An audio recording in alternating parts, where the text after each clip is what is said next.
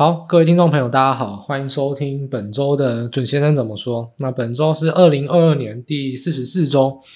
那本周标题呢，提到说台股脱节的国际啊，其实两大因素：地缘政治跟国际指数编程。那这一点呢，就是我们这一次要来谈的一个主轴啊。因为很明显可以看到，美股反弹，韩国股市反弹，但没有那么强。那台股都还在焦灼的一个情况下，到底原因是什么？那原因是什么？已知嘛？那知道之后呢？到底有没有什么解决方法？那到底操作的方向或策略是什么？就是本周我们要来跟大家来谈的一个原因，就是如果落后着美股，那要看补涨还是看弱势？然后可能会先破底，这大概是大家最想知道而且很核心的一个关键。那我们就在这次的节目呢，跟大家来好好来分析。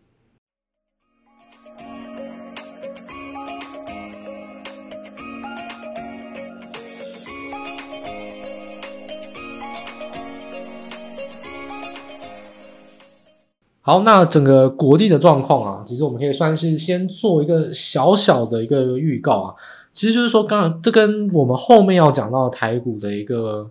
变化，其实是大有相关。我们先来讲一下这个中国的政治，就是二十大。那这个地缘政治上的影响呢，就是第一个台股被拖累的一个最主要的原因。那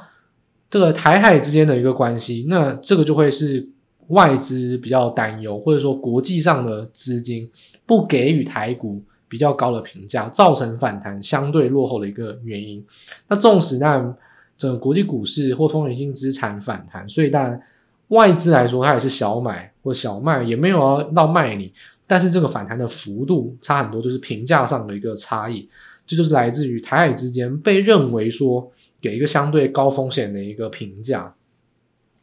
那这个中国政治啊，就是刚才提到二十大落幕，但是上周末一个最重要的事情。那已经经过四五天了。其实这一次的二十大最重要的事情呢，不是什么政策哦，中国政策从来都是讲讲而已。因为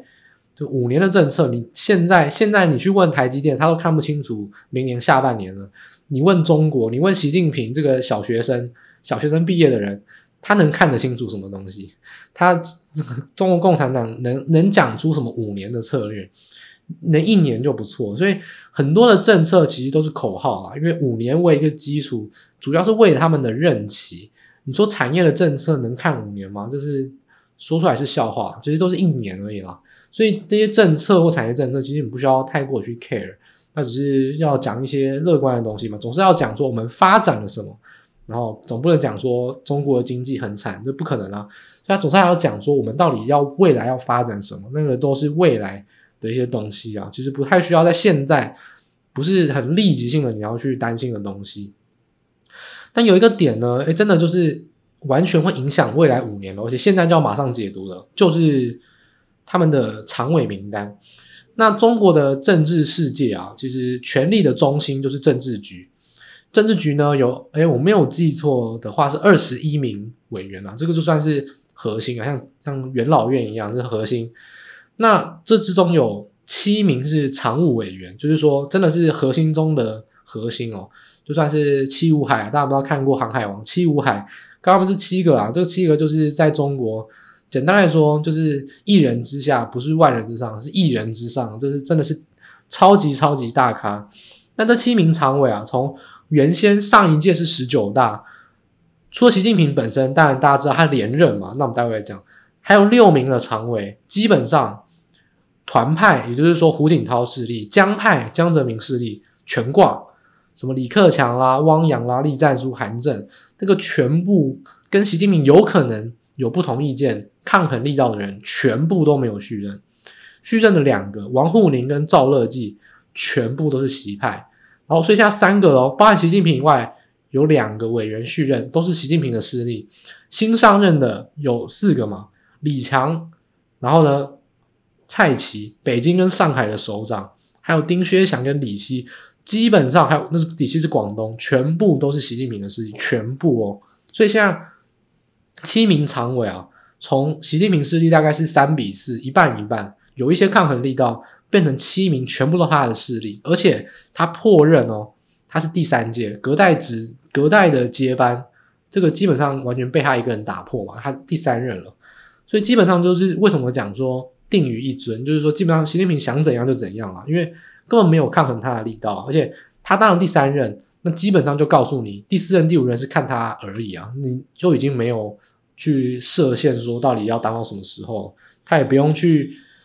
就是简单简单来讲，他只要破例当了第三任。你有没有必要去想象说未来有什么政治斗争？未来政治斗争只有他被斗垮到下台，他没有什么预习的时间点了。所以现在这个习近平就是比较就是更加的独断了，他就是他讲什么就是什么。所以习近平本来的政策是什么？清零政策，共同富裕。他借着打贪腐，然后呢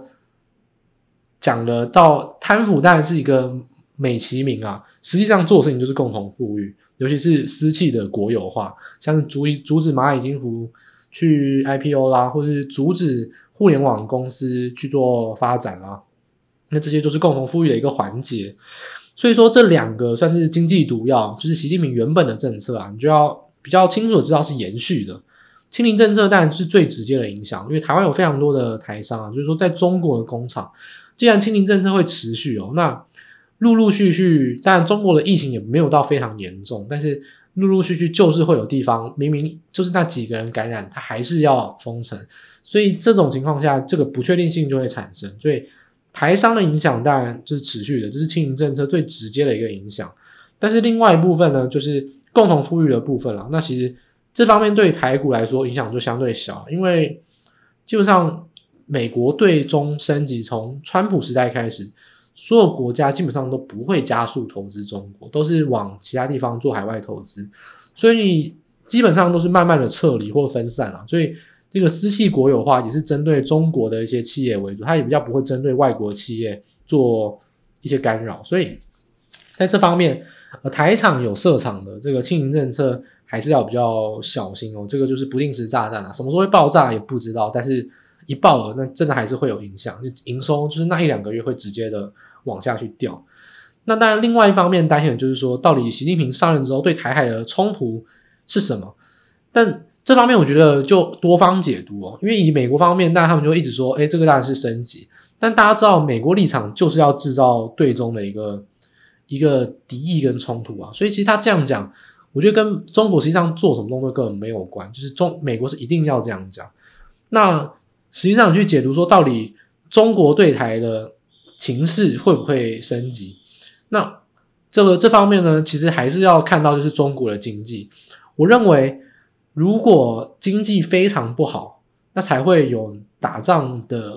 就是转移焦点的一个理由啊。那你现在中国来看，只是做一个一滩死水，就是说，因为你自己封城，那当然基层消费起不来，那房地产就是一滩死水。那中国当然做了很多接房地产的，自己去政府买房去撑盘的动作。那目前来看都没有出事情，所以你比较需要担心的还是先看中国的房地产。如果中国房地产这一波撑盘啊还是挂，例如你看我们之前讲的玻璃期货，或者你去看中国哪个地方房市真的是有比较明显的问题，我爆出一些新闻，那个时候中国经济真的不行的话，你再去担心会比较来得及一点，因为你现在来看。中国其实自己本身，但制造业不管说比亚迪啊，或者说格力电器、隆基能源，尤其太阳能，中国基本上某些材料是基本上是独占的，所以它其实靠它的制造业都还是有生存的一个空间。所以除非出事情，诶，这个事情基本上就是说，例如说好太阳能它挂了，那一定是全球有问题嘛，不是只有中国有问题。但是房地产呢，明显是中国自己房地产。他自己在管，所以房地产是这个是最有可能让中国脱离整个全世界，然后它也是造成它经济比较大冲击的可能性。所以我觉得大家还是，与其先担心台海冲突之前，先担心中国的房地产。它中国房地产先发生问题，而且中国束手无策，才有可能会做出其他转移焦点的举动。我觉得房地产会是比较优先需要关注的。所以另外一方面呢，就是对应到中国啊，我们常常讲，那美国呢？美国还在反弹嘛？那美国的反弹，我觉得大家就要稍微去慢慢的去告一个段落了，因为那个反弹，其实我们在财报季之前，我们有发布那个就是我们的标题吧，我们说财报季啊，另一层含义是股票回购冲击，而且我们说，通常财报公布优于预期的可能性非常大。你现在这整个财报季已经经过四分之三了，这是完全是事实哦。除了少部分的公司，那但那些公司刚好都在这个礼拜发生事情，就像是 Meta 或是 Google 或亚马逊。除了那少数公司，多数公司都是优于预期的公司，所以其实财报公布反而是好消息。那就是作为一个现在支撑美股反弹时间点上，你说是巧合也是巧合，你说是基本面事实也确实是事实哦，都有占一部分因素。那美国这方面的反弹，我觉得大家就要比较小心。第一个，财报季已经进入尾声了，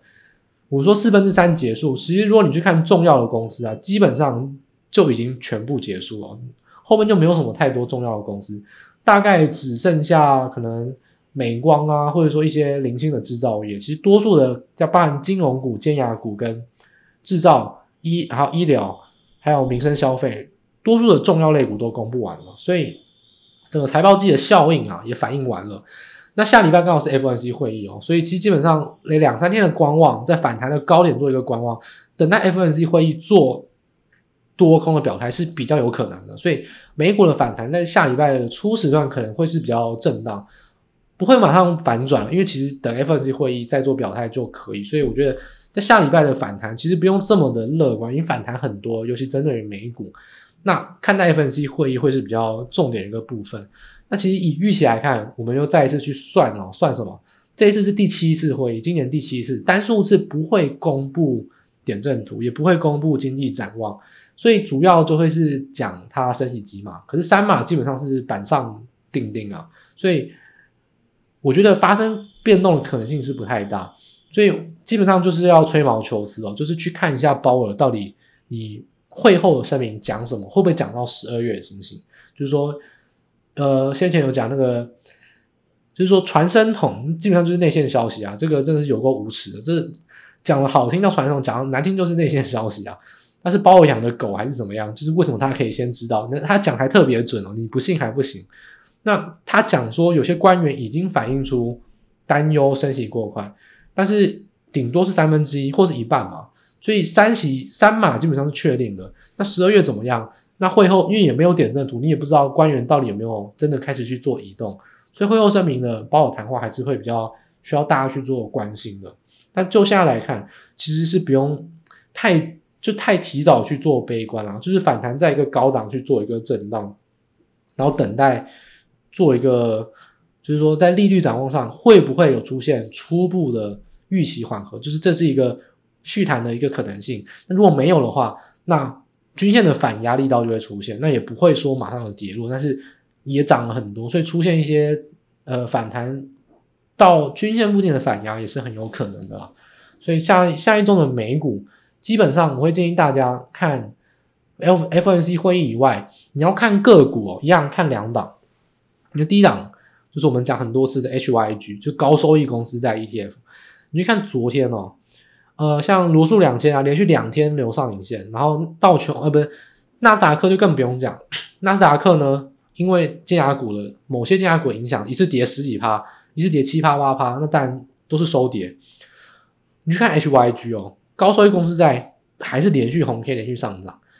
啊！我们之前也有讲过了，高收益公司在 HYG 领先美股大盘三天止跌，也领先美股大盘三天先止涨，所以它还是一个先行指标。你去看 HYG 还是可以的，现在还是持续的涨，没有看到明显的反转，当然也接近了季线反压，所以大家可以关注一下季线 HYG 会不会停留，会不会做一个呃反弹，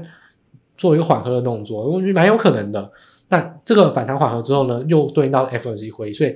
又回应到就是说 FOMC 会议公布当下是凌晨两点半，那时候美股是开盘，看一下当天收盘 HYG 的变化。礼拜，你说美股礼拜三的收盘 HYG 到底那在那盘中的变化是怎么样？这个是你在礼拜四的早上最需要去关注的事情。我觉得下礼拜看整个美股，我觉得是观望为主，我觉得反弹也不会马上的转入啊。就是说，在那个地方去做一个观望等待。那另外一个可以看的指标就是联合健康保险。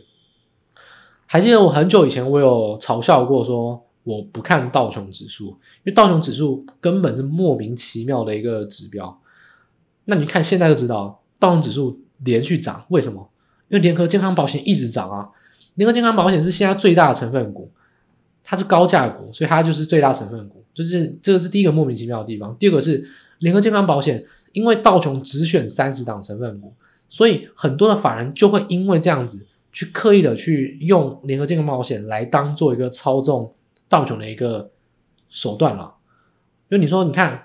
你说纳斯达克不是也可以用苹果操纵吗？但是你看，说苹果之外，Google 跌，亚马逊跌，或者是 Meta 跌，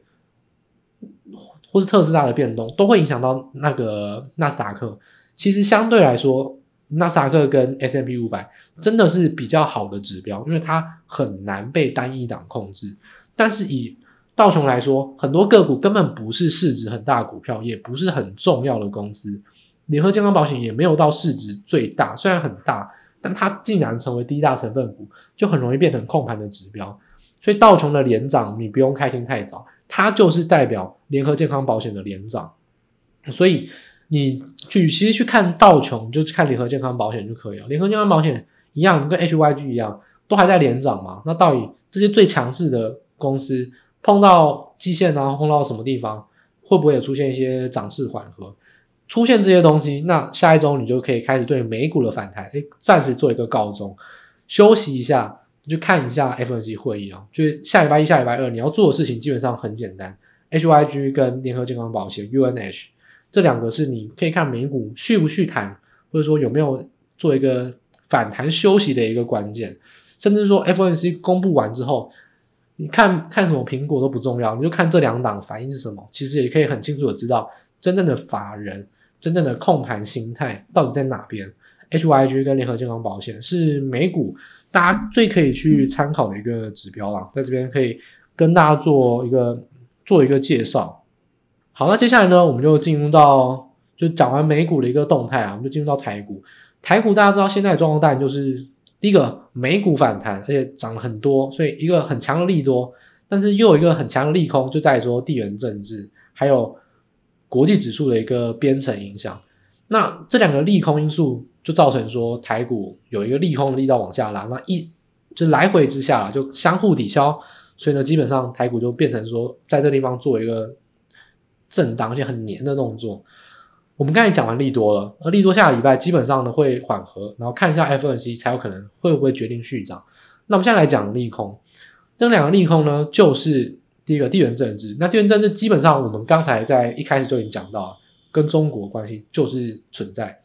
美国不管像是布林肯啊，或者说哪些官员，如果美国跟中国没有出现任何一个官员去做缓和啦、谈话啦，或者是说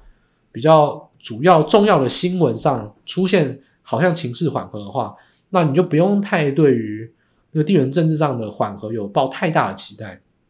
它就是一个随着时间慢慢淡化的东西，哎，但是如果啊，如果中国的官员或美国官员突然有一个人放出消息，或者他的谈话事出比较没有大家没有外资想象中的悲观的话，美股就算不反弹，台股也会因为这个利空出尽而反弹，因为这个台这个利空是 for 台股啊，就是只有台股有，如果没有这个利空，台股早就已经跟着韩国股市至少也涨到上面去了，所以大家要留意的事情是这个东西没有办法预测，好不好？它会不会发生？不知道。那它发生了，台股就一定会有立即性哦，而且是很短线上的反应。但你长期来看，还是会跟着整个国际情势而变。但短线上为什么脱离整个国际局势？就是因为地缘政治，所以这个东西就是短线上的一个利空。那如果下礼拜出现利空出尽，那短上也会有急弹，而且管它三七二十一，美股还是韩股，管你怎样，台股就是弹。所以这一点就是。没有办法去抓到这个脉动，它这是一个无法预期，好吧？这个真的是人为因素，大家就只能去且战且走了，看一下这个中美官员上有没有新的重要的一些谈话，变成一些影响影响的一些新闻。那我们刚才讲的是第二个因素，就是说国际指数的编程，在近期的新闻上面啊，有很多人一直在谈一件事情，说什么呃，台积电因为跟中概股被纳到 ETF 里面了，所以中概股暴跌，台积电也被迫就是卖压去杠杆。这件事情我觉得讲对一半，但是我觉得好多人哦，我没有要特别指明是谁啦，就是说好多人的论点有一点小瑕疵，然后瑕也不就是有点瑕疵啊。这个 ETF 的论点，首先首先，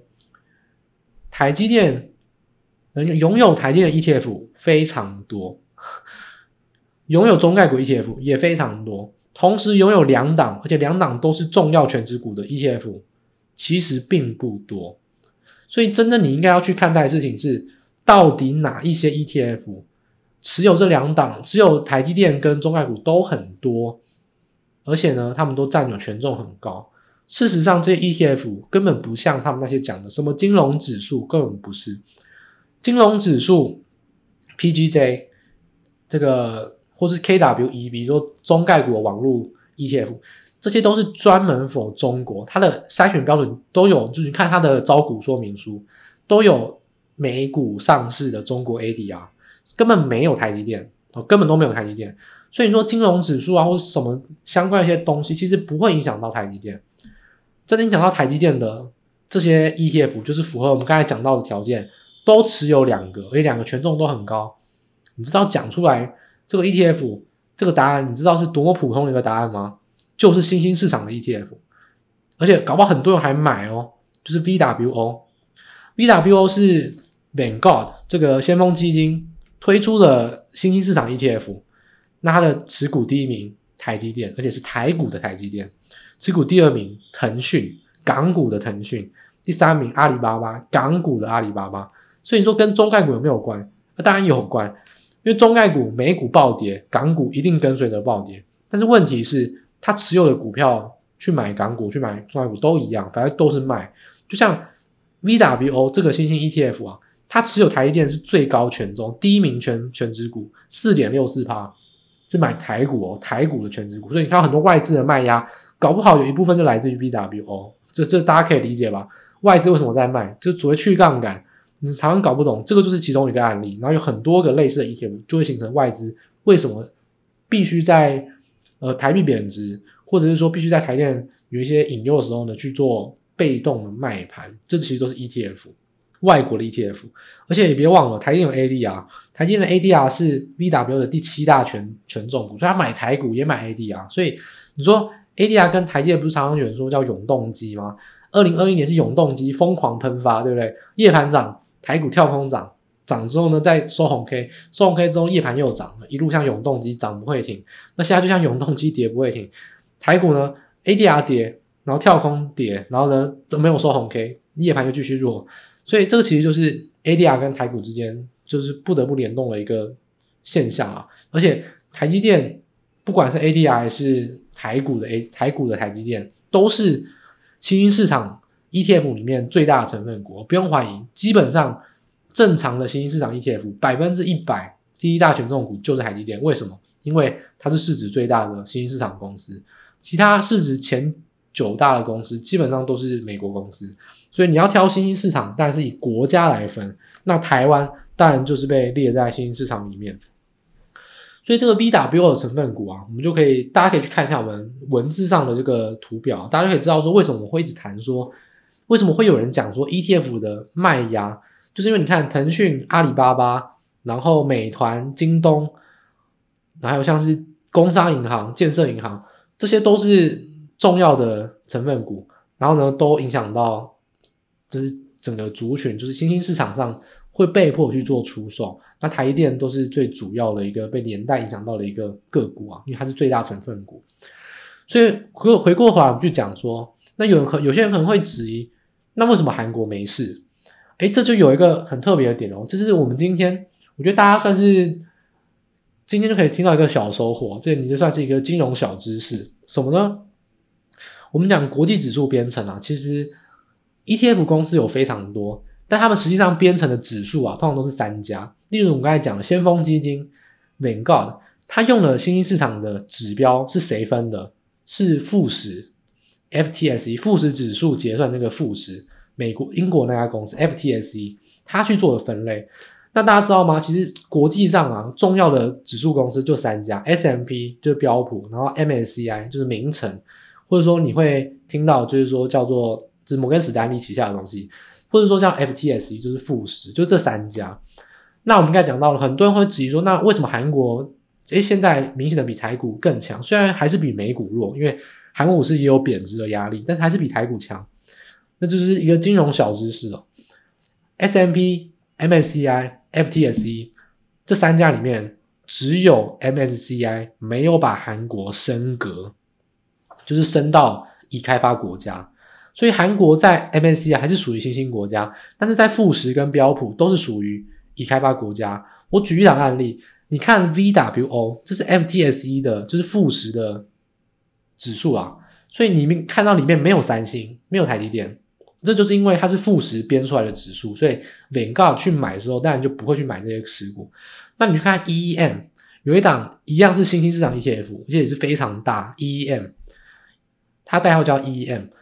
那它的韩国呢，就占了十趴，因为它参考的指数是 MSCI 编出来的，所以他就买了三星。三星我记得是第四大权值股，然后呢，韩国的持股占了十趴，跟台湾差不多，所以。这就是这点，就是为什么韩国跟台湾有一定上程度的不同。因为新兴市场的 ETF 受到中概股的影响，在跌的时候，韩国基本上逃过两劫。哦，三家公司里面只有一家被列入，所以它会不会受影响？会，但是其实受到影响相对来说至少没有那么多，三分之二啊，大概三分之二。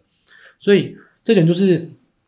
现实上你不得不去面对的问题啊。而且我讲一个也是比较残酷的事情，第一个就是说。大家知道吗？二零一三年哦，这个考古一下，韩国就已经在跟 M MSCI 说我要升格，到现在二零二二年都还没有升格。那当然，这个十年之间啦，像是富时，像 S M P 五百、，S M P 就陆陆续续的把它升格。所以说哦，那台湾好啊，我们也要跟中国脱离关系，我们来升格。台湾有没有资格升格？我认为举双手赞成，非常有啊。台电这家公司全球龙头。你觉得台湾像是一个已开发国家吗？你觉得像新兴市场吗？我们的整体的股市规模、货币的贸易量，我觉得都不在话下。然后从整个经济体来说，我们的人均 GDP 跟日本、韩国都差不多了。所以你说要不要把台湾升格？我举双手赞成。但这件事情不是你讲了就马上升格，而且甚至像韩国跟 MSCI 撸了十年都撸不过，只有两家公司。终于承认韩国要过，其实我认为台湾应该也要过啊，所以这点就是说你不得不面对的现实啊。所以中概股如果再跌，其实台积电的 ADR 的卖盘还是会有，那对应到就是隔天早上台股的开盘就会有跳空开低的现象。所以你看为什么最近台积电一堆缺口，这时候你去看台积电就不要再讲什么倒状反转了。它缺口就是因为它 ADR 每天都大涨大跌，那这时候它的缺口就不再具备意义了，因为它就是不是完全所谓开盘之前所有人共识的开高开低哦，它完全就是反映 ADR。所以现在去看整个台积电的影响，第一个中概股如果止跌，对台积电真的有帮助，就是一来一回嘛，它害它拖累了台积电，推了台股，也会在反弹的时候也会注意于台股。所以现在看两个利空因素，第一个就是看中美有没有官员要去做一个缓和的谈话，会不会会不会出一些重要的新闻。第二个就是说一样，中概股对于台积电 ADR 的影响，短期之内不会消失。所以一样，台如果台中概股大反弹，台积电的 ADR 也会大反弹。所以这点就是本是就是等于说绑在同一条船上啊，所以大家就是只能承认这个事实。所以大家基本上就要对这件事情有所准备啊，就是无法避免的一个事情。所以这样讲完之后，大家就可以对这个盘势，就是我们这周要讲的事情有所了解。两个利空因素，就是我们刚才所讲的，都是无法避免。但是短期内有转圜余地的是地缘政治。那利多方面呢，基本上我会觉得是反弹渐渐的缓和。但是你说要马上看到反转，我觉得也不会，因为 FOMC 会议之前应该会呈现一个比较观望为主，反应不会太大。所以下一周的观望啊，基本上就是看地缘政治，政治面可能大于一切。那台股现在是一个止跌焦灼啊，还是一样那那一句话，五日线只要走平站上，那就是反转。那这一周五日线有站上没走平啊，站上的时间点还在下弯。那今天呢又是没有收上五日线，所以下一周一样还是可以去看五日线如果走平而且站上，然后呢地缘政治也出现比较明显的一个缓和的话，那台股就有出现补涨的机会，但是都是要建立在。会不会有地缘政治上因素的一些缓和？那这个都是无法预期，所以我也不知道到底会不会发生，只能关心最新的状况。人为的因素真的没办法预期，除非我是未来人，我是哆啦 A 梦，可以用时光机回来跟大家讲。但是如果我这样讲了，我可能要被时空警察抓了，所以我基本上是不可能预测到会不会发生这件事情，只能把这个情境分析讲出来。如果发生了，台股会有明显的反弹，而且不管美股、韩股，三七二十一，地缘政治上的因素只要消除，台股就会，你管理其他股市涨还跌，台股会有明显的反弹。但是如果这件事情没有发生，那台股也会明显的就比其他股市就是会相对的疲弱，涨得比较少，如果跌的话会跌得比较多。所以这就是大家在现在这个时间点会比较需要去注意的一个事情啊。那希望会对大家在看待下一周的一个盘势呢，去有所帮助。简单来说，你的操作策略上就会紧盯着，既然礼拜四是 FNC 会议，你说应该说礼拜三的凌晨啦，所以礼拜四、礼拜五是 FNC 会议完，礼拜一、礼拜三。是 FNC 会议之前，那你就可以先看待前三天美股会是震荡，台股看政治面，后面两天看 FNC 会议。那基本上这个是你要去观察的两个东西，在下一周的前半段、后半段分别观察两个。然后呢，在技术面上就是紧盯着五日线走平点站上，如果这件事情出现了，大胆的去承接股票，那去选择我们之前有讲的，像是。车用的备用元件，或是车用的一些电动车的零组件，或者去选择到一些运动外销的厂商，那他们的财报如果有还没公布的，都还是有短线上布局的机会。所以这这个操作上的一个观点跟搭配到盘势，那就是我们本集这一周的一个主要一个内容啦。那所以希望对大家在现在这个时间点，诶，台股比较弱，然后脱离国际股市，大家可以厘清原因，而且知道这个原因。什么东西会短线上消失，什么东西不会，那你就可以把精力集中在政治面上，这会是大家更需要去关注的一个东西。那在下一周的操作这些变化跟盘势呢，我们都在内容之中有告诉大家。我们本期的节目呢，就到这边告一个段落，希望对大家都有所帮助。那也别忘了，如果今天节目对你有帮助，或者说你有呃困扰在目前股市不知道该怎么办的一些投资朋友，你也可以把我们的节目就是订阅。然后呢，或者说按个爱心，或者说转传分享给你的亲朋好友。那我们一样在下一周的时间点呢，在各大 Podcast 平台跟大家再做见面。那希望大家全部人呢都能下周投资获利，然后呢事事顺心。那我们下周再见，大家拜拜。